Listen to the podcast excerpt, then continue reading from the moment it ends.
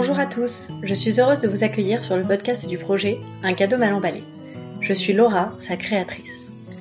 Ce podcast est né de mon expérience du burn-out en 2019. Une de ces épreuves de la vie qui peuvent nous tomber dessus un jour sans crier gare, mais dont j'ai la conviction qu'elles peuvent devenir une chance, un cadeau mal emballé de la vie, si on accepte d'en comprendre la leçon. Ma mission Accompagner ceux qui traversent une période difficile de leur vie, en racontant mon histoire, mais aussi celle de ceux qui sont passés par là, via des articles que je publie sur mon site uncadeaumalemballé.com et des épisodes de ce podcast, où je pars à la rencontre de personnalités inspirantes, sous forme de conversations sincères, qui, je l'espère, résonneront pour vous. Bonne écoute Hello tout le monde, euh, ben voilà c'est parti, j'enregistre mon premier épisode de podcast toute seule. Donc c'est une nouvelle aventure euh, que je vous dois, donc merci beaucoup, puisque vous avez été nombreux à m'envoyer euh, des questions suite à ma vidéo euh, dans les déviations, où j'ai raconté mon changement de vie. Voilà, donc c'est une vidéo qui dure une dizaine de minutes, donc c'est pas surprenant, je dirais, que ça soulève pas mal de questions. J'essaie de tout centraliser et voilà, je vais répondre à, à 100% des questions que, que j'ai reçues. Pas de tabou euh, pour moi euh, sur ces sujets.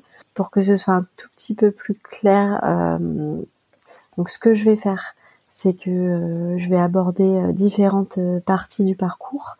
Je vous indiquerai dans la description de l'épisode à quelle minute je passe à quelle partie pour vous faire gagner du temps si vous en manquez. Donc je vais d'abord vous parler euh, du pendant le burn-out, de tout ce qui euh, s'y rapporte, les questions qui se rapportent à la, période où j'ai traversé un burn-out. Ensuite, euh, je vais répondre à toutes les questions sur l'après, donc notamment sur comment j'ai fait pour aller mieux, comment j'ai entamé ma reconversion.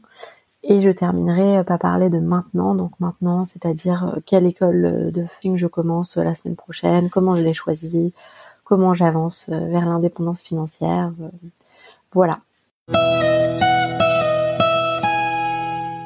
On commence par euh, pendant le burn-out et donc pour ça, je vais me replonger un petit peu plus d'un an en arrière. Je l'ai pas mal raconté dans la vidéo, mais donc comme je vous disais, pour remettre un tout petit peu de contexte, en fait, à partir de septembre 2019, j'ai commencé à avoir des troubles du sommeil au départ, évidemment, je me disais que c'était passager, j'en avais jamais eu, donc je me disais, ben, il faut peut-être que je fasse du sport, il faut que je vois des copains, il faut que je me couche tôt, il faut que je mange peut-être plus léger. je pensais un peu à tous les réflexes qu'on peut avoir après avoir passé euh, une ou deux mauvaises nuits. Sauf que ça ne s'arrangeait pas. Et, euh, et en fait, c'était toutes les nuits, y compris euh, le week-end ce qui fait que j'ai pas du tout euh, tout de suite mis le doigt sur euh, sur un lien avec le travail parce que j'étais euh, dans une période où en soi j'avais l'impression que tout allait bien. donc comme je disais, je venais de me marier, je venais de faire un super voyage de noces, je venais de retrouver, de rentrer au travail donc après ce voyage et j'étais rentrée globalement en pleine forme, avec envie, tout allait bien, en apparence en tout cas. Et en fait, je dormais plus. Ça a duré environ deux mois avant que je commence sérieusement à m'inquiéter. Donc à ce moment-là, on était arrivé fin octobre et j'ai pris rendez-vous chez un médecin parce que euh, je, je comprenais pas. En fait, euh, je me sentais de plus en plus fébrile, de moins en moins bien, assez souvent euh, au bord des larmes. Je savais que c'était parce que je dormais pas, mais en même temps je comprenais pas pourquoi je dormais pas. Donc euh, sur un coup de tête, j'ai pris rendez-vous euh, chez une généraliste euh, à côté de mon bureau. J'ai pleuré pendant toute la consultation et elle m'a arrêté pendant une semaine en me disant que il fallait que je prenne du repos et un peu de recul. voilà, j'ai passé cette semaine-là de façon assez fébrile chez moi, à angoisser parce que le travail du coup pendant ce temps-là s'accumulait. J'avais évidemment peur de ce que les gens au travail allaient penser, de ce qu'ils allaient se dire. Euh, donc quelque part, j'espérais qu'ils allaient penser que j'avais, je ne sais pas, une gastro ou une grippe. J'avais pas du tout envie qu'ils pensent que que j'étais arrêtée parce que ça n'allait pas mentalement. Et donc à la fin de cette semaine-là, j'ai revu le médecin euh, qui m'a demandé ce que je voulais faire et en fait j'ai dit je veux retourner au travail parce que ça n'allait pas mieux chez moi, je dormais pas mieux et au contraire je passais mes journées à angoisser dans un état vraiment d'adrénaline en fait, je, tout l'inverse du repos et, du sommeil. J'étais survoltée d'énergie et en même temps d'une énergie vraiment fébrile parce que euh, je sentais bien qu'elle était euh, pas saine en fait parce que complètement nourrie par euh, le manque de sommeil. donc j'ai repris le travail début novembre. Très vite j'ai senti en fait que ça n'allait pas mieux, qu'une semaine de repos n'avait pas du tout résolu mes problèmes. Et du coup, j'ai obtenu les coordonnées d'une psychologue le jour de mon retour en discutant avec euh, une collègue en qui j'avais confiance, euh, qui a vu que ça n'allait pas et qui m'a parlé de sa psychologue. Et euh, j'ai appelé cette personne qui m'a dit qu'elle avait pas de place. Et en fait là, c'était la panique au téléphone. Je lui ai dit en fait que j'avais vraiment besoin d'aide et que je pouvais pas, je ne pouvais pas continuer à, gérer toute seule. Et donc elle m'a recommandé un psychiatre en qui elle avait confiance, en me disant que dans l'état dans lequel j'étais, c'était un médecin qu'il fallait voir. Et donc je suis allée voir ce psychiatre euh, sur ses recommandations. Au début, je le voyais assez souvent, euh, toutes les semaines, et euh, il a commencé assez rapidement, voyant mon état ne pas s'améliorer, à me parler de deux sujets dont je voulais pas entendre parler, à savoir l'arrêt de travail et la prise de médicaments. L'arrêt de travail pour moi c'était impensable. je lui répondais vraiment que j'avais des choses à faire, des tonnes de choses à faire, et que j'avais une réputation, euh, une réputation de bosseuse, de quelqu'un sur qui on peut toujours compter au, travail, et euh, que j'étais pas du tout prête à ruiner ces efforts-là. Et en fait, il m'a rapidement dit, bon écoutez, on va pas, euh, je vais pas vous forcer, et surtout que je vois que ça vous angoisse encore plus d'envisager de vous arrêter, mais gardez-le à l'esprit. je pense que c'est quand même un passage obligé. Et on a aussi parlé de médicaments. Euh, c'est un sujet que j'ai jamais abordé encore parce que je pense que c'est un sujet euh, très très euh, sensible. C'est pas que je veux pas en parler, mais c'est simplement que je pense que seul un médecin peut déterminer ce qui est bon pour vous. Ce qui était bon pour moi ne l'est pas forcément pour les autres. Et moi, je ne suis pas médecin et je ne veux pas donner de conseils sur ce sujet. Néanmoins, euh, j'ai pas de tabou à en parler. Et donc, euh, je peux vous partager mon expérience. Euh, mon expérience, c'est que euh, c'est un sujet à discuter avec votre médecin, que c'est un médecin en qui il faut avoir toute confiance. Moi, mon médecin, il m'a recommandé au départ de prendre des anxiolytiques, donc contre ces montées d'angoisse que j'avais, et des somnifères. j'ai accepté l'ordonnance, j'ai acheté les médicaments, néanmoins, je les prenais peu, vraiment au compte-goutte quand j'en pouvais plus. Pareil sur les somnifères, je voulais pas les prendre, surtout que je n'avais pas de difficulté à m'endormir. En fait, je m'endormais très bien et je me réveillais dans la nuit. Du coup, le soir, j'étais tellement fatiguée et je m'endormais tellement facilement que tous les soirs, je me disais, c'est bon, du coup, j'ai pas besoin d'un somnifère, cette nuit, ça va aller. En fait, je me réveillais à 2 heures du matin. Parfois, dans la panique, je prenais un somnifère à ce moment-là. Ce qui fait que je me rendormais à 3 heures sous somnifère et avec le réveil qui sonne à 7 heures. C'est vraiment une expérience que je ne vous recommande pas. Euh, c'est horrible. En parallèle, j'ai essayé plein de choses naturelles, des plantes en tisane, en gélule. Euh, j'ai vu un naturopathe, un acupuncteur, un ostéopathe. Enfin, j'ai vraiment fait énormément de choses. Donc, je comprends euh, les personnes qui me disent qu'ils ont des réticences à prendre des antidépresseurs. Moi-même, j'ai eu ces réticences-là parce que on parle d'accoutumance, on parle de traitements longs et c'est des choses qui me faisaient peur, donc je comprends très bien euh, que ça fasse peur. Néanmoins, euh, moi j'ai fini par plus avoir le choix parce que euh, j'allais trop mal. Et, les anxiolytiques c'est pas une solution de long terme. Et quand j'ai vu que j'en prenais vraiment de plus en plus et que ça me faisait de moins en moins d'effet, j'ai fait confiance à mon médecin. Et donc j'ai pris un traitement d'antidépresseur donc c'est un traitement qui se prend plutôt sur le long terme, minimum euh, six mois d'après ce que j'ai compris. Donc je savais que euh, je m'engageais à le prendre jusqu'au début de l'été suivant euh, minimum. C'est ce que j'ai fait. Euh, voilà, j'ai pas eu d'effet secondaire particulier. en revanche, il faut savoir que ça met plusieurs semaines à fonctionner. Donc les deux trois premières semaines, en fait, on se sent pas mieux et c'est assez inquiétant de penser que on prend un médicament tous les jours, mais que ça n'a pas d'effet. En fait, c'est tout à fait normal. C'est une molécule qui agit au niveau du cerveau et qui rééquilibre. Euh, mais euh, ça prend du temps de rééquilibrer l'humeur. Et donc, il faut être patient. Euh, voilà, j'ai pris ce traitement pendant six mois et à la fin, je l'ai arrêté donc en juin sur avis de mon médecin à qui je continue à parler tous les mois, qui a décidé que, que j'étais en mesure de l'arrêter. On a arrêté progressivement et euh, ça ne m'a pas posé de problème non plus de l'arrêter. Donc euh, j'ai plutôt un retour positif sur ce traitement. Euh, néanmoins, ça ne veut pas du tout dire que je recommande de le demander à son médecin si lui-même ne le recommande pas. C'est simplement si votre blocage vis-à-vis de ça est psychologique, je le comprends parfaitement et je veux juste témoigner du fait que ce blocage-là, il peut être dépassé et que euh, ça peut être un vrai coup de pouce euh, parfois euh, d'avoir une aide médicamenteuse. une autre question qu'on m'a posée, c'est comment j'ai compris que j'avais fait un burn-out? Eh bien, ça n'a pas été facile. En fait, d'abord, j'ai dû accepter d'être arrêtée sans forcément comprendre que c'était en rapport avec le travail. C'est simplement que au travail, je n'arrivais plus à assumer mes fonctions. C'est-à-dire que à cause du manque de sommeil, je faisais euh, plein de bêtises. Je faisais des lapsus euh, à l'écrit, à l'oral. J'oubliais ce qu'on m'avait dit juste après une conversation. Je n'arrivais pas à gérer le flux de mes mails entrants. J'arrivais pas à me concentrer dans les réunions. Et en fait, euh, j'avais surtout peur que on se rende compte au travail que je ne faisais plus bien mon travail. Donc j'avais pas envie de les mettre dans cette situation-là. Mon équipe y compensait beaucoup pour moi. Mais euh, voilà, c'était pas tenable sur le long terme. Et, euh, et surtout, moi, je me sentais complètement euh, à bout de force. J'avais perdu pas mal de poids, je me sentais faible tout le temps.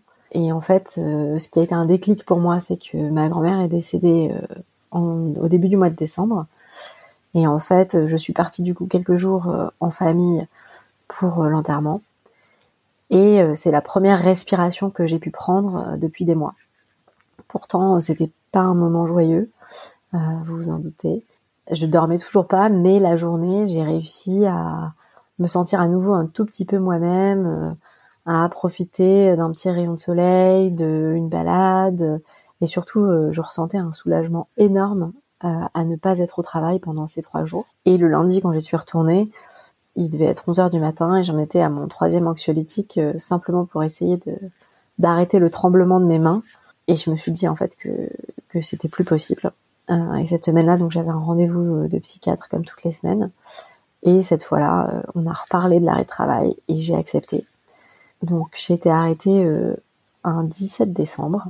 Ce qui m'a aidé psychologiquement, c'était de me dire que c'était les vacances de Noël et que du coup, J'allais euh, au départ ça, ça devait euh, durer 15 jours et c'était du coup correspondait aux vacances de Noël et ça me rassurait de me dire de toute façon la plupart des gens prennent des vacances à cette période et donc j'étais encore un peu dans un dans une démarche de cachons ce qui peut être caché euh, surtout il faut pas que les gens au travail sachent pourquoi. Et en fait ce qui s'est passé c'est que j'ai été arrêtée donc j'ai envoyé mon arrêt de travail le lundi matin avec une boule au ventre indicible c'était la première fois, euh, enfin du coup la deuxième fois avec le mois d'octobre, mais la première fois de ma vie, la première période de ma vie où j'ai été en arrêt de travail. C'était très difficile pour moi euh, de, l'accepter. Euh, j'ai envoyé ce papier et donc le soir même, j'ai redormi. Euh, 8 heures d'affilée pour la première fois depuis des mois, comme si tout ça n'était jamais arrivé. Et du coup, ça a été un énorme choc pour moi de réaliser qu'en fait, euh, je venais euh, de mettre le doigt sur euh, ce qui m'avait bloqué pendant tout ce temps. Et que oui, c'était en lien avec le travail, puisque du jour où j'ai cessé d'y aller, j'ai redormi. Et depuis, je n'ai plus jamais eu d'insomnie avec avec des crises d'angoisse comme ce que j'avais avant. Donc ça correspondait aussi à peu près à la période où, ça faisait deux trois semaines que je prenais mon traitement et que du coup il a commencé à faire effet. Donc c'était un effet combiné de l'arrêt de travail et, des médicaments. Toujours est-il que euh, j'ai retrouvé euh, mon sommeil et euh, que j'ai eu l'impression que c'était un miracle. Ce qui fait que Donc j'étais arrêtée d'abord 15 jours, puis en fait un mois, et ensuite donc c'était renouvelé tous les mois. Et ensuite, en fait, ce qui s'est passé, c'est que à ce moment-là, je m'étais toujours pas dit que c'était un burn-out. Je me disais que j'avais perdu le sommeil, que j'avais eu des problèmes de santé, mais que là, ça allait mieux. Et donc, euh, la première quinzaine de janvier, j'étais encore en arrêt, mais en fait, je me sentais mieux puisque j'avais redormi. Et donc, j'ai fait une erreur de débutante. J'ai décidé de, de re-remplir mon agenda presque autant que quand j'étais salariée, sauf que j'étais en arrêt de travail et donc je me suis engagée dans une association comme bénévole. J'ai proposé à une amie qui créé son entreprise de lui filer un coup de main. J'ai euh, passé du temps euh, avec euh, mon kiné parce que j'envisageais peut-être de faire une reconversion en tant que kiné. Tout ça dans la première quinzaine du mois de janvier. Et en fait, j'ai pris conscience que c'était pas seulement le fond qui pêchait pour moi, c'est-à-dire euh, mon environnement de travail, mon métier. Euh, il n'y avait pas que ça à changer, il y avait aussi beaucoup de choses à travailler sur la forme. La forme, c'est ma façon d'être, ma façon de m'impliquer à 2000% dans tout ce que je fais, de pas être capable de euh, faire une pause, de me reconnecter à mon corps, à ma santé, d'accepter qu'en fait j'ai besoin de temps pour aller mieux. Et donc j'ai eu cette prise de conscience que en fait peu importe que je reprenne ce travail ou que j'en fasse un autre, si je changeais pas ma façon d'être, euh, probablement qu'il se passerait les mêmes choses. Donc ça, c'était une prise de conscience assez euh, assez forte. Et la deuxième, ça a été de comprendre que j'avais fait un burn-out. Et pour l'anecdote, c'est pas moi qui ai mis ce mot-là dessus, c'est une personne avec qui j'ai échangé, un, un, ancien euh, salarié de mon entreprise qui maintenant a créé une entreprise qui enseigne la méditation et donc voilà, je, m'intéressais à son parcours. Euh, on m'avait mis en relation avec lui et donc euh, on a échangé euh, par téléphone et j'ai pudiquement dit que j'avais eu des problèmes de santé qui faisaient que j'étais en arrêt. Et en fait, il m'a dit c'est un burn-out. Et j'ai un peu bafouillé, je dis je sais pas, enfin peut-être, enfin j'ai pas mis ces mots-là. Et en fait, ça m'a un petit peu heurté qu'il emploie ces mots-là à mon sujet.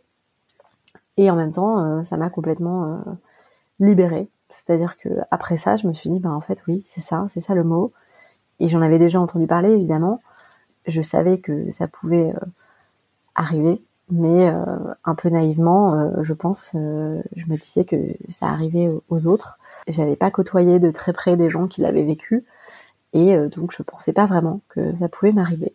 Et donc c'est comme ça que j'ai mis pour la première fois euh, le mot euh, burn-out sur mon expérience. Je vais maintenant répondre à vos questions sur l'après burn-out et donc tout ce qui s'est passé ensuite. Donc la première question c'est quand est-ce que je suis enfin allée mieux? Donc comme je vous disais très vite après mon arrêt de travail, j'ai redormi et en fait le retour du sommeil ça a permis beaucoup de choses à beaucoup de choses de se remettre en place, notamment euh, l'alimentation. J'ai recommencé euh, à avoir faim et donc à reprendre un petit peu de poids. J'ai recommencé à voir des gens, d'autant plus que c'était euh, les fêtes de Noël, donc j'ai profité de ma famille. Et en janvier, donc, comme je vous disais, je suis repartie à faire beaucoup de choses et j'ai réalisé que je m'étais trompée en fait, que j'étais encore complètement épuisée et que je pouvais pas repartir aussi vite. D'ailleurs, pour, euh, pour la petite histoire, au bout d'un mois d'arrêt, je suis retournée au travail. J'avais eu un mois d'arrêt et au bout d'un mois, euh, ben, je redormais, je je voyais pas de raison euh, de pas y retourner. J'étais un petit peu anxieuse, mais je me disais ben voilà, euh, je, peux y retourner. Et donc c'est ce que j'ai fait.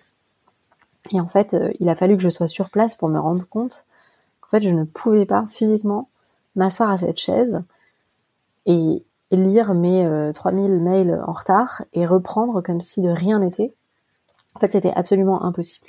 Et donc j'ai passé euh, une seule journée au travail euh, à ce moment-là, où j'ai heureusement eu une visite médicale de reprise avec le médecin du travail, qui là aussi m'a aidé à réaliser qu'en fait c'était bien trop tôt. Donc j'ai raconté toute mon histoire. J'étais absolument incapable à ce moment-là d'en parler sans pleurer. Donc j'ai passé une heure à lui tout lui raconter et elle m'a dit mais en fait euh, qu'est-ce que vous faites là? Parce que les gens comme vous qui vivent ce que vous venez de me décrire, en général, ils sont arrêtés pendant plusieurs mois et on se voit plusieurs fois avant de décider ensemble s'ils reviennent ou pas. Et, moi, j'estime que vous ne devez pas être ici aujourd'hui. Qu'est-ce que vous en pensez? Donc j'étais un petit peu euh, estomaquée, j'en pensais pas grand-chose. Et du coup, elle m'a dit, bah, ça tombe bien, c'est moi qui décide. Et donc elle a pris son ordi, elle a fait un mail à mon RH et mon manager en disant euh, qu'elle estimait que j'étais pas du tout en état de reprendre et que donc euh, mon arrêt allait être prolongé. Et donc elle envoie ce mail et elle claque son ordi. elle me dit, voilà, vous pouvez rentrer chez vous. Donc je suis rentrée chez moi.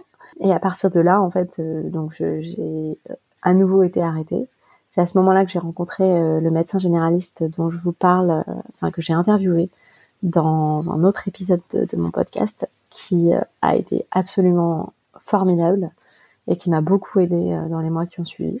Et donc les mois qui ont suivi, j'ai été finalement arrêtée cinq mois et c'était notamment pendant le premier confinement qui, je l'avoue, m'a plutôt aidé à me recentrer, à me calmer, à dormir autant que j'avais besoin de dormir.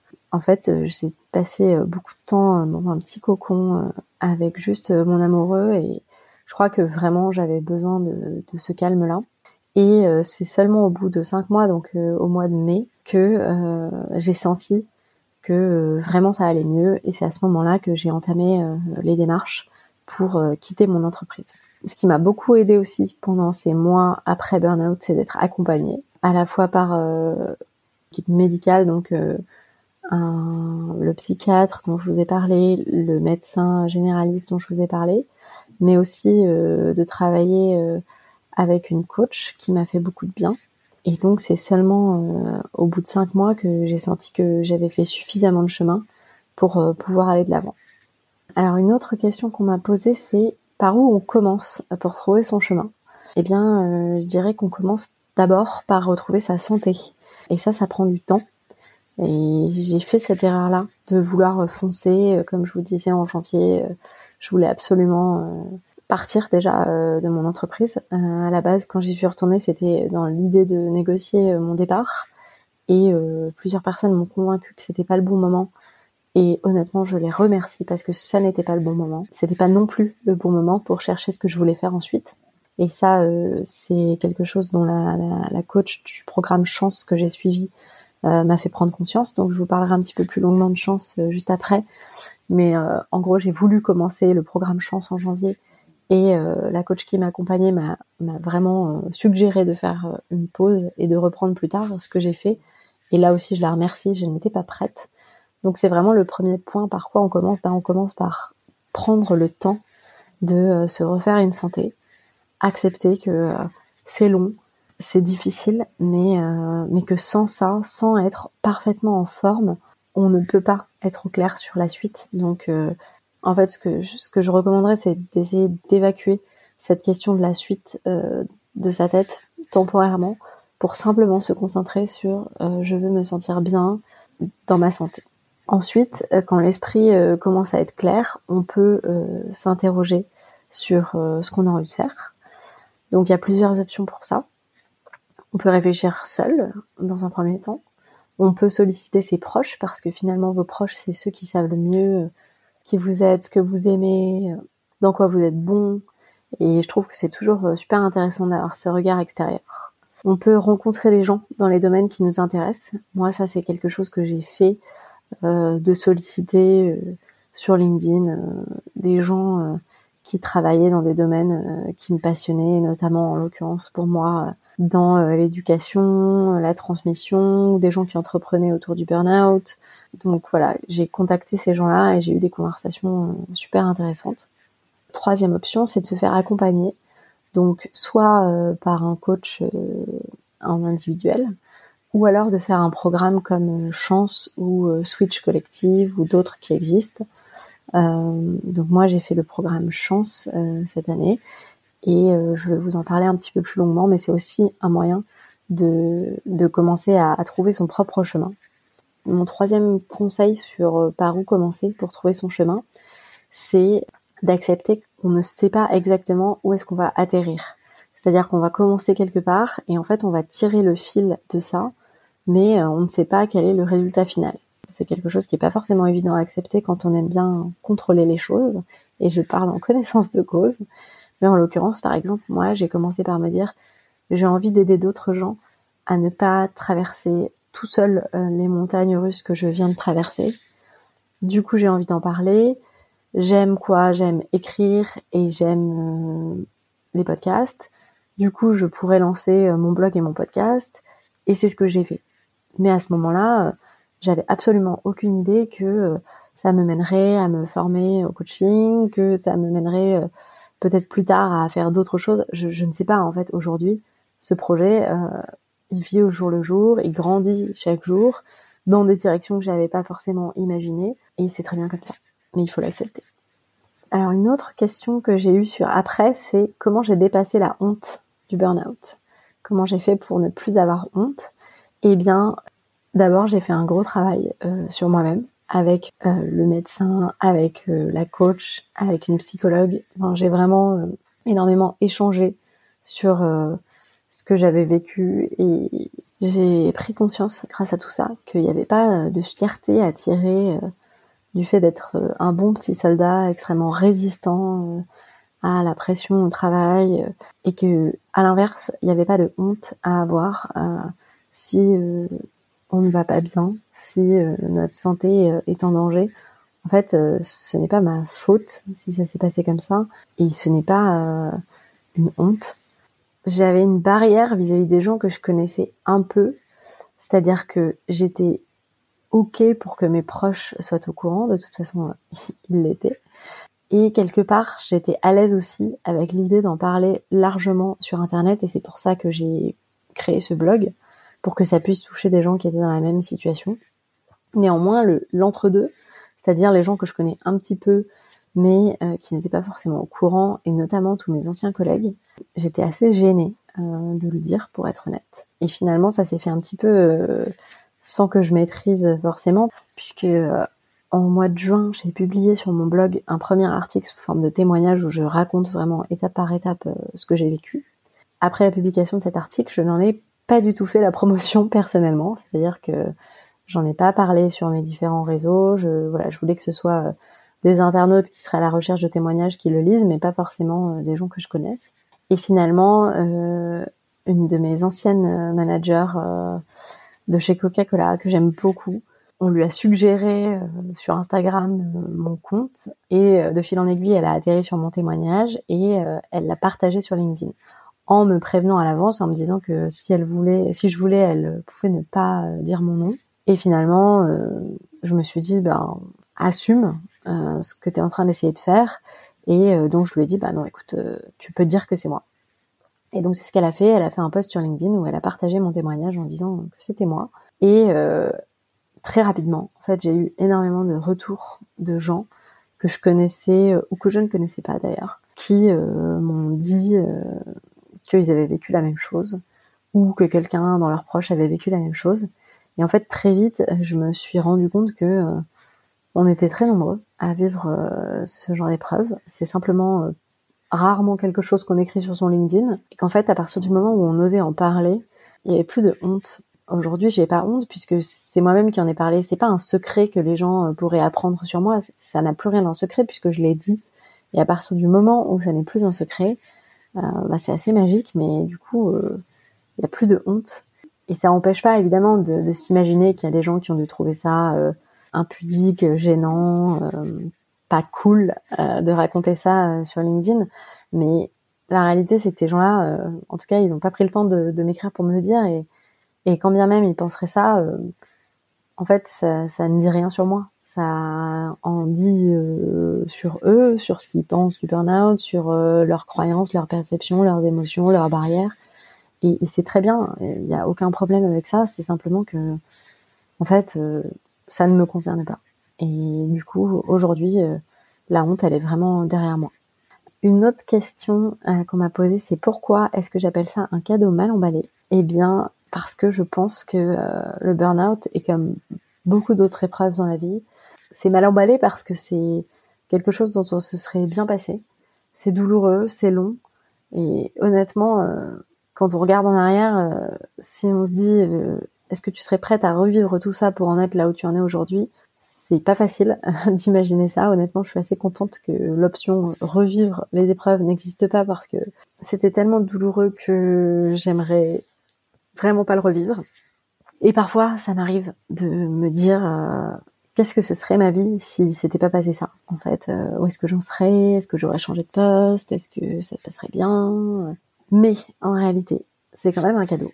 Pourquoi? Euh, eh bien parce que ça m'a fait gagner beaucoup de temps je pense. Dans une vision optimiste des choses j'ai encore environ 60 ans à vivre dont 30 à travailler. Et honnêtement euh, je ne me voyais pas continuer dans cette direction pendant tout ce temps et euh, du coup, je suis contente du temps que j'ai gagné à aujourd'hui avancer dans une direction qui a plus de sens pour moi. Et c'est aussi un cadeau parce que ça m'a fait apprendre beaucoup plus de choses que ce que j'aurais imaginé. J'ai rencontré des gens, j'ai entendu leurs histoires, ça m'a fait grandir. Euh, cette épreuve, elle m'a aussi rendue plus mature, plus introspective. Et aujourd'hui, j'ai l'impression d'être une meilleure version de moi-même qu'en 2019. Et pour ça, euh, c'était vraiment un cadeau. Euh, est-ce que je pense qu'on peut enchaîner directement sur un autre job? Et euh, la personne a précisé que c'était compliqué financièrement et par rapport aux autres d'accepter de faire une pause entre les deux. Alors je comprends très bien cette question. Je sais que c'est très tentant de quitter un job dans lequel on n'est pas bien pour enchaîner directement sur un autre. Pour être honnête, je pense que c'est compliqué physiquement et psychiquement de faire ça parce que on est épuisé, le corps il a besoin de récupérer et il a besoin de récupérer plus que euh, pendant une semaine de vacances. Et psychiquement, il y a besoin de faire un travail sur euh, ses émotions, ses réactions pour ne pas retomber dans le même piège parce que je crois euh, profondément que le burn-out et je parle pas des cas de harcèlement moral, ce n'est pas ce que j'ai vécu donc je ne peux pas en parler, mais pour un burn-out, je crois que c'est vraiment une rencontre de plusieurs facteurs qui créent l'explosion. Parmi ces facteurs, il y a évidemment euh, votre travail, votre contexte, votre boss, euh, tout ce que vous voulez. Mais il y a aussi vous, l'état dans lequel vous êtes, vos émotions, vos réactions. Et c'est vraiment euh, la rencontre de tout ça qui a été à l'origine du burn-out.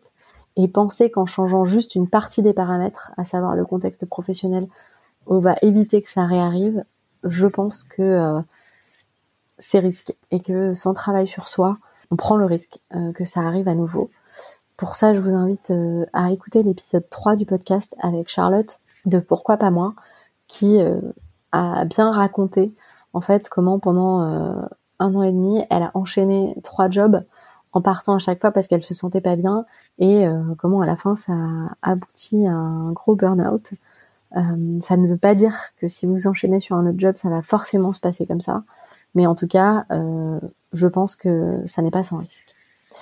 Et du coup, pour répondre aux deux euh, problématiques soulignées, euh, comment on fait vis-à-vis des autres et comment on fait financièrement, eh bien, vis-à-vis des autres, je sais très bien que ça n'est pas facile d'assumer que voilà, on, on prend une pause, on est entre deux et que concrètement on ne, fait rien. Mais en réalité, pour l'avoir fait, euh, dans les autres, il y a deux groupes. Il y a les gens qui vous aiment et ces gens-là, ils veulent juste que vous soyez heureux dans la vie.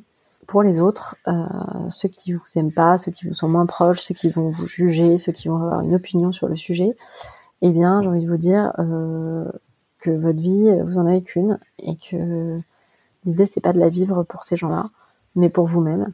Donc, personnellement, j'ai fait le choix de faire cette pause parce que j'avais l'impression profondément que c'était ce qui me convenait et euh, que si ça n'allait pas aux autres, et eh ben tant pis pour eux. Et pour euh, pour être honnête, personne n'est venu me dire en face que ça ne convenait pas que je fasse une pause. Donc euh, voilà, les gens ils, ils, ont leur propre combat à mener, leur propre vie et ils passent pas leur journée à réfléchir au fait que vous vous n'êtes pas en train de travailler en ce moment et que quand même c'est vraiment pas cool. Financièrement, alors je ne peux parler que de ce que je connais, à savoir le statut de salarié. Euh, quand on est en arrêt maladie pendant euh, moins de six mois, enfin en tout cas moi c'était mon cas, on a une indemnité journalière qui est versée euh, par la CPAM qui correspond à la moitié de notre salaire. Et selon votre employeur, il va compléter potentiellement jusqu'à 100% de votre salaire. Donc, en gros, quand on est en arrêt maladie et qu'on est salarié, on touche entre 50 et 100% de son salaire chaque mois. J'ai conscience que potentiellement vivre avec seulement 50% de son salaire, c'est difficile. Mais quand on est au dos au mur euh, et qu'on n'a plus le choix, je pense que tout est préférable plutôt que, euh, que de rester. En l'occurrence, moi j'avais vraiment des idées noires en fait. Je me disais que je voyais plus à quoi servait ma vie si c'était pour ne plus aimer travailler, ne plus aimer dormir, ne plus aimer manger, ne plus aimer voir les gens. En fait, je n'aimais plus rien et j'avais littéralement envie de disparaître. Et quand on en est là, je pense que c'est vital d'arrêter, quelles que soient euh, les conditions financières. Après, évidemment, euh, voilà, je, je parle d'une situation dans laquelle, euh, qui est la mienne, dans laquelle j'ai jamais été euh, à risque de me retrouver euh, à la rue et je peux pas parler de ces situations-là et qu'est-ce que j'aurais fait? Ça avait été mon cas Ça ne l'a pas été et je pense que pour la plupart des gens, ça n'est pas une question de euh, vivre à la rue ou pas, c'est une question de vivre avec moins. Et vivre avec moins, c'est toujours mieux que plus vivre du tout parce que parce qu'on n'en peut plus, tellement plus qu'on a envie de mourir. voilà euh, pour ce sujet, pas facile. Dans cette troisième partie, je voudrais euh, vous parler de, maintenant et donc répondre à vos questions sur euh, les parcours, le parcours que j'ai fait, euh, la formation que je vais faire, voilà. Donc, vous parler un petit peu de chance puisque j'ai eu des questions à ce sujet. Est-ce que c'est une formation qui m'a réellement aidé à trouver ma voie? Eh bien, oui, je ne regrette pas d'avoir fait le parcours chance. Donc, le parcours chance, c'est un parcours digital de, coaching qui mêle à la fois du travail personnel, donc il y a beaucoup d'exercices à faire, et euh, du travail avec un coach professionnel qui est euh, matché avec vous selon votre profil. Ce que j'ai apprécié dans ce, dans, dans ce parcours chance, c'est euh, tout le travail introspectif qu'il faut faire. Je pense que c'est hyper utile de prendre le temps de réfléchir sur soi et donc il y a beaucoup d'exercices qui aident là-dessus. J'ai eu une très très bonne coach, Christelle, que je remercie et qui m'a aidé à lever plein de blocages. Donc euh, voilà, j'ai eu la chance de l'interviewer dans dans l'épisode euh, 8, il me semble, du podcast. Donc je vous invite à la découvrir. Donc c'est vraiment euh, un point fort pour moi de ce parcours. Troisième point et pas des moindres, c'est un parcours qui est 100% finançable par votre CPF, donc votre euh, droit à la formation sachant que euh, quand on est salarié, on cotise euh, pour ce, CPF. Globalement, euh, si vous travaillez depuis plusieurs années, il est fort probable que vous n'ayez pas à débourser un euro pour faire ce parcours, ce qui était important pour moi vu ma situation à ce moment-là. Quelques petites limites vis-à-vis d'un parcours comme celui-ci. La première, c'est si vous n'avez pas le temps, ça ne vaut pas le coup parce que ça demande pas mal de travail personnel et je pense que ce qui en ressort est à la hauteur de ce qui qu'on y a injecté. Donc si euh, vous êtes prêt à vous investir, à vraiment euh, beaucoup bosser sur la partie personnelle, eh bien euh, vous pouvez avoir des super résultats. Si vous êtes en manque de temps et que vous n'avez pas le temps de bien le faire, je ne pense pas qu'il puisse se passer des miracles. Et la deuxième petite limite, c'est que je pense que c'est absolument parfait quand on est salarié, qu'on veut rester salarié, tout en changeant potentiellement de secteur, d'entreprise, de métier. En l'occurrence, moi, je n'ai pas spécialement envie de redevenir salarié. Du coup, je dessine plutôt un parcours pour être euh, à mon compte. Voilà, la fin du parcours, elle est euh, un tout petit peu moins adaptée dans ces cas-là, puisque euh, la fin du parcours classique, on va dire, c'est d'envoyer des CV, de rencontrer des gens dans le secteur qui nous intéresse pour trouver finalement un, emploi salarié. là où, quand on veut se lancer à son compte, c'est un petit peu plus subtil. Et au moment où j'ai fait le parcours, donc il y a quand même déjà six mois, c'était pas euh, encore hyper creusé cette fin de parcours euh, pour les indépendants. Mais je sais que c'est quelque chose sur lequel Chance est en train de travailler. Comment j'ai su que je voulais faire ça? Comment je me suis dit que je voulais devenir coach? En fait, c'est un petit peu plus compliqué que ça. Donc, il y a trois ans déjà, j'avais fait un bilan de compétences entre deux jobs avec une coach en individuel qui était très bien. Et pareil, je m'étais beaucoup investie personnellement. Il en était ressorti euh, pas mal de, pistes, euh, notamment autour de l'accompagnement et de la transmission. En fait, à ce moment-là, c'est des choses qui me faisaient peur. Je me suis dit que j'étais trop jeune, pas assez expérimentée, pas légitime, et qu'en fait, c'était quand même sacrément confortable d'être euh, salariée et donc je suis retournée à la case départ. J'ai recommencé un job en marketing euh, exactement comme ce que je faisais avant. Et finalement, euh, donc en mai 2020, quand je quand j'allais mieux et que j'ai eu envie de, de me reposer ces questions, j'ai repris finalement les conclusions de ce bilan et j'ai été surprise et amusée de constater que les conclusions étaient toujours absolument vraies. C'est simplement qu'il y a trois ans, j'étais pas prête à les entendre et donc ça ça rejoint euh, le sujet du temps qui est parfois long euh, pour faire un changement de vie. Voilà, il y a trois ans, j'étais pas prête et on pourrait se dire que du coup j'ai perdu trois ans puisque j'avais déjà les mêmes idées il y a trois ans. Mais en fait non, j'accepte juste l'idée qu'il y a trois ans j'étais pas prête et qu'il a fallu euh, ce temps, ces épreuves pour que je me sente enfin prête aujourd'hui. J'ai repris ces conclusions, j'ai commencé le parcours chance, donc finalement je l'ai plutôt commencé en mai avec euh, donc Christelle, la coach dont je vous parlais. Et ce qu'il en est ressorti, c'est que j'avais plutôt envie d'indépendance et donc d'être à mon compte, que j'aimais beaucoup créer des contenus, donc que ce soit euh, des articles sur le blog puisque j'aime écrire ou euh, des podcasts qui sont vraiment ma passion. Euh, eh bien, j'avais envie de faire ça et que probablement j'avais envie d'accompagner les gens, ce qui veut dire beaucoup de choses, c'est très large, mais en tout cas que j'étais en chemin vers un métier d'accompagnement probablement euh, du coaching, mais à ce moment-là, euh, c'était pas encore euh, totalement déterminé pour moi.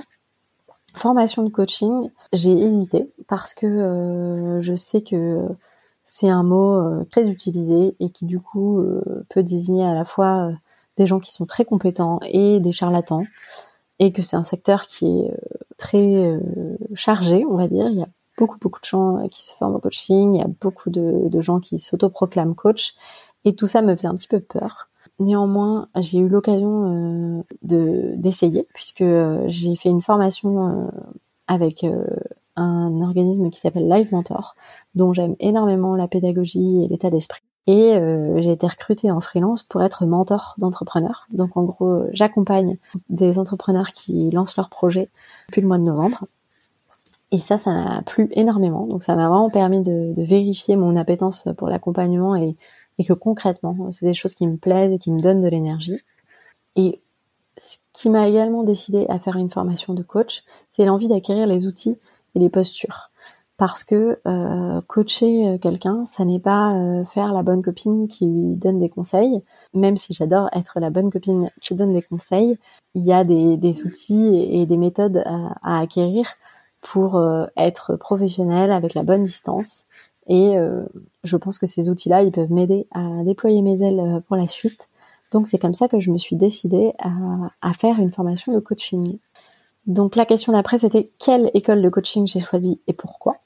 Eh bien, j'ai choisi euh, la formation qui s'appelle Les clés du coaching de un institut qui s'appelle Coaching Ways. Comment je m'y suis pris? Eh bien, j'ai fait un petit benchmark des écoles de coaching qui existent, en fonction notamment de leur réputation. C'est-à-dire que j'ai demandé autour de moi à des gens qui euh, étaient déjà coach ou qui étaient en train de se former ce qu'ils pensaient de leur école. Et donc j'avais rassemblé comme ça une dizaine euh, d'écoles. J'ai regardé les prix ensuite euh, parce que c'est très variable. Il y a des formations qui sont très chères et qui du coup malheureusement sont sorties de, de mon analyse, notamment par exemple l'Institut Repère qui donne une formation qui est très réputée et qui est très complète, mais au final, pour faire la formation totale de coach, c'est plus de 12 000 euros de mémoire. Pour moi, c'était trop d'argent. Euh, j'ai également regardé des formations qui étaient éligibles à une subvention de la région et éventuellement euh, éligibles à une subvention de Pôle Emploi et payables par mon CPF. L'idée étant que j'ai pas, j'avais pas énormément euh, d'argent de côté et donc si je pouvais obtenir des aides pour financer cette formation, c'était un plus pour moi. J'ai également regardé euh, les formations qui étaient certifiées euh, RNCP, donc c'est une certification euh, qui permettra, si un jour le métier de coaching est plus réglementé, de, faire une distinction entre les personnes qui se disent coach, puisqu'aujourd'hui, de ce que je comprends, on peut s'autoproclamer coach et mettre une plaque en bas de chez soi et, c'est autorisé. Néanmoins, cette certification, elle, permettra de, faire la différence puisque c'est vraiment le signe qu'on a fait une, une, formation certifiante. Donc j'avais repéré une école qui, qui s'appelle l'Institut des neurosciences appliquées, qui avait l'air très bien, mais qui n'est pas certifiante. Donc par exemple, je l'ai éliminée. J'ai regardé des critères un petit peu plus pratiques sur le lieu de formation, puisque c'est une formation qui se passe en partie en présentiel. Et donc on m'avait parlé notamment d'une école qui s'appelle Link Up Coaching, qui a l'air très bien, mais euh, dont les en présentiel se passent à Vélizy, ce qui est euh, loin de chez moi et je n'ai pas de voiture. Donc par exemple, là aussi, ça a été un critère euh, d'exclusion. Et ensuite, une fois que j'avais un petit peu mon petit pool de, de quelques écoles, j'ai échangé à la fois avec les écoles et avec les gens qui les avaient, qui les avaient faites. En l'occurrence, moi, j'ai eu une super discussion avec avec une copine qui s'appelle Claire, qui a lancé euh, le compte Instagram Vie de Mère, que je vous recommande euh, de découvrir si vous ne le connaissez pas. Et euh, Claire venait de finir sa formation Coaching Ways et elle était vraiment super enthousiaste et elle m'a bien convaincue que c'était le bon choix pour moi. Donc voilà comment je me suis retrouvée à m'inscrire chez Coaching Ways et donc je commence ma formation eh bien le 1er février. Voilà. Une question sur l'indépendance financière puisque dans la vidéo de, des déviations, j'ai dit que c'était très important pour moi d'être indépendante financièrement. Effectivement, euh, moi, j'ai des parents euh, divorcés et j'ai réalisé euh, quand mes parents ont divorcé à quel point c'était important que ma mère ait un travail et qu'elle gagne sa vie de façon indépendante pour ne pas dépendre de son ex-mari. Et ça s'est vraiment ancré en moi je veux gagner ma vie, je veux être indépendante, je ne veux pas euh, dépendre d'un homme, même si euh, je l'adore. Mais on ne sait pas de quoi l'avenir est fait et euh, c'est vraiment super important pour moi de travailler et de gagner ma vie. Voilà, donc aujourd'hui j'ai la chance d'être mariée. néanmoins, je tiens à clarifier que je ne vis pas sur son salaire. Comment je m'en sors aujourd'hui concrètement? Eh bien, l'appartement dans lequel je vis appartient à mon mari depuis avant soit ensemble. Donc en fait, je suis venue m'installer euh, chez lui quand on, s'est mis ensemble. Et euh, aujourd'hui, je ne paye donc pas de loyer, ce qui est un énorme luxe à Paris, j'en ai bien conscience. En revanche, euh, pour tout le reste, donc ce qui est les courses, les factures, les sorties, on fait 50-50. Donc, comment je fais pour payer cette moitié de ma part? Eh bien, en fait, donc moi, j'ai fait une rupture conventionnelle avec mon employeur ce qui me permet de toucher le chômage, qui est vraiment euh, une super opportunité pour moi. Le chômage, c'est à peu près 60% de mon salaire d'avant, donc euh, c'est loin des 100%. Comment je m'en sors euh, du coup concrètement? Eh bien, je fais moins de sorties, donc pour ça, j'avoue que les confinements successifs, ça a pas mal aidé j'achète moins de choses, hein, tout simplement. Par exemple, euh, je n'ai pas acheté un seul vêtement euh, neuf depuis le mois de juillet. Ceux qui me connaissent personnellement le savent, mon placard euh, déborde depuis toujours. Je suis une grande fan de vêtements. bon bah voilà, ça fait 7 ou 8 mois que j'ai pas acheté de vêtements neufs et globalement, bah, je ne m'en porte pas plus mal. Et un dernier point sur sur ma situation financière, mais en fait j'ai pas encore d'enfant, donc voilà, aujourd'hui, je ne me gère que moi-même et euh, j'ai que euh, mes propres dépenses à gérer. Comment je vais faire pour devenir indépendante financièrement? Eh bien, déjà, euh, j'ai conscience que j'ai, en fait, je, je, ne pars pas de zéro. J'ai un diplôme, j'ai travaillé en salariat pendant plus de huit ans en marketing et je sais que si demain, financièrement, j'ai vraiment besoin de reprendre euh, un poste en marketing, ce sera possible. Et c'est quelque chose euh, que je ne m'interdirai pas. Si j'ai besoin financièrement de le faire, eh bien, je sais que j'ai cette euh, solution-là. En attendant, j'ai commencé des missions en freelance, donc j'ai créé un statut d'auto-entrepreneur et je fais des petites missions, notamment par exemple pour Live Mentor dont je vous parlais. Donc aujourd'hui, je gagne un petit peu d'argent ça vient en moins de mon chômage, donc je gagne pas plus chaque mois, mais en revanche, ça prolonge mes droits au chômage, donc c'est assez rassurant. Et je suis en train euh, de créer les, fondations de la suite, en fait. Donc aujourd'hui, je fais beaucoup de choses gratuites, c'est-à-dire que je j'investis euh, le temps que j'ai à disposition pour faire des choses et je les fais gratuitement, notamment bah, le blog, euh, Instagram, mon podcast. J'ai investi aussi du temps à me former, donc en tant que coach. Tout ça parce que je pense que ce travail-là, ben, déjà, il est gratifiant pour moi parce que ça me plaît de faire ça, et également parce que je pense que ça me donnera accès à de nouvelles missions, de nouvelles propositions à l'avenir. pour ça, il faut juste que je sois un petit peu patiente. Voilà. La dernière question, c'était comment j'envisage de vivre du coaching alors que ce sont des filières très bouchées? Eh bien, effectivement, je n'envisage d'ailleurs pas forcément de vivre à 100% du coaching.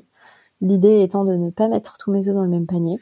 C'est pour ça que j'ai un blog, que j'ai un podcast, que j'anime des ateliers en entreprise de prévention burn-out, que je fais euh, du mentoring pour Live Mentor, et que demain potentiellement euh, je ferai euh, du coaching soit en privé, soit en entreprise.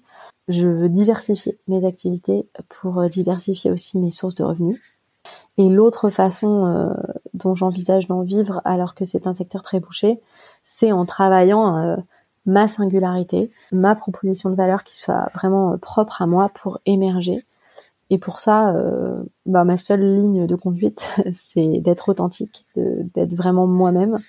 Et, et j'espère, on verra si c'est naïf ou pas, mais l'avenir nous le dira. Mais j'espère que ça me permettra de, de correctement en vivre. Voilà je terminerai cet épisode juste pour vous parler un tout petit peu de, de maintenant, euh, comment je me sens et, qu'est-ce qui va se passer pour la suite. Voilà, je, je me sens apaisée avec ce qui s'est passé. J'arrive à comprendre euh, que euh, je me suis épuisée dans un conflit intérieur entre une activité professionnelle qui me faisait pas vibrer, mais que je m'obligeais à faire très très bien comme une bonne élève et euh, j'ai conscience désormais d'être à la recherche de mon équilibre, qui n'est pas euh, l'équilibre du voisin. Ce qui me frappe aujourd'hui quand j'interroge des gens euh, dont j'ai l'impression qu'ils ont vraiment trouvé leur équilibre et leur chemin, c'est que ils sont unanimes sur le fait que c'est un chemin qui est instable et qu'on ne sait pas de quoi demain sera fait. Et pour moi, c'est encore quelque chose que je dois accepter. Donc, je travaille là-dessus, sur le fait que voilà, on avance toute sa vie, on n'est jamais sûr, on ne sait pas exactement euh, ce qui nous attend et euh, il faut faire confiance à son intuition et avancer. Et c'est difficile parce que voilà, j'aime bien contrôler ce qui m'arrive et c'est difficile de pas savoir exactement euh, ce qui va se passer. Mais aujourd'hui, voilà, je, recommence à construire un mur. Je sais que c'est pénible de déplacer une pierre quand on l'a posée quelque part, mais c'est moins difficile que de détruire tout le mur. Alors j'essaye de poser euh, chaque pierre avec le plus de conscience possible. Et si je réalise que c'est pas exactement la bonne place, eh bien euh, j'essaye aussi d'être indulgente avec moi-même et euh, d'accepter que bah voilà, on se trompe et en fait c'est en se trompant qu'on avance. mon but c'est pas d'être parfaite, c'est d'être moi voilà, je vous remercie pour votre écoute de ce long épisode. J'espère qu'il aura répondu à toutes vos questions et euh, j'ai un petit peu le, cœur serré de, le poster, euh, mais euh, voilà, j'espère que ça vous plaira et il me tarde de lire vos retours. À bientôt. Merci d'avoir écouté cet épisode. Si vous l'avez aimé, abonnez-vous au podcast sur votre plateforme d'écoute préférée pour ne rater aucun épisode. Et si ça vous plaît, le meilleur moyen de le faire découvrir à d'autres est de me laisser un avis 5 étoiles. À très vite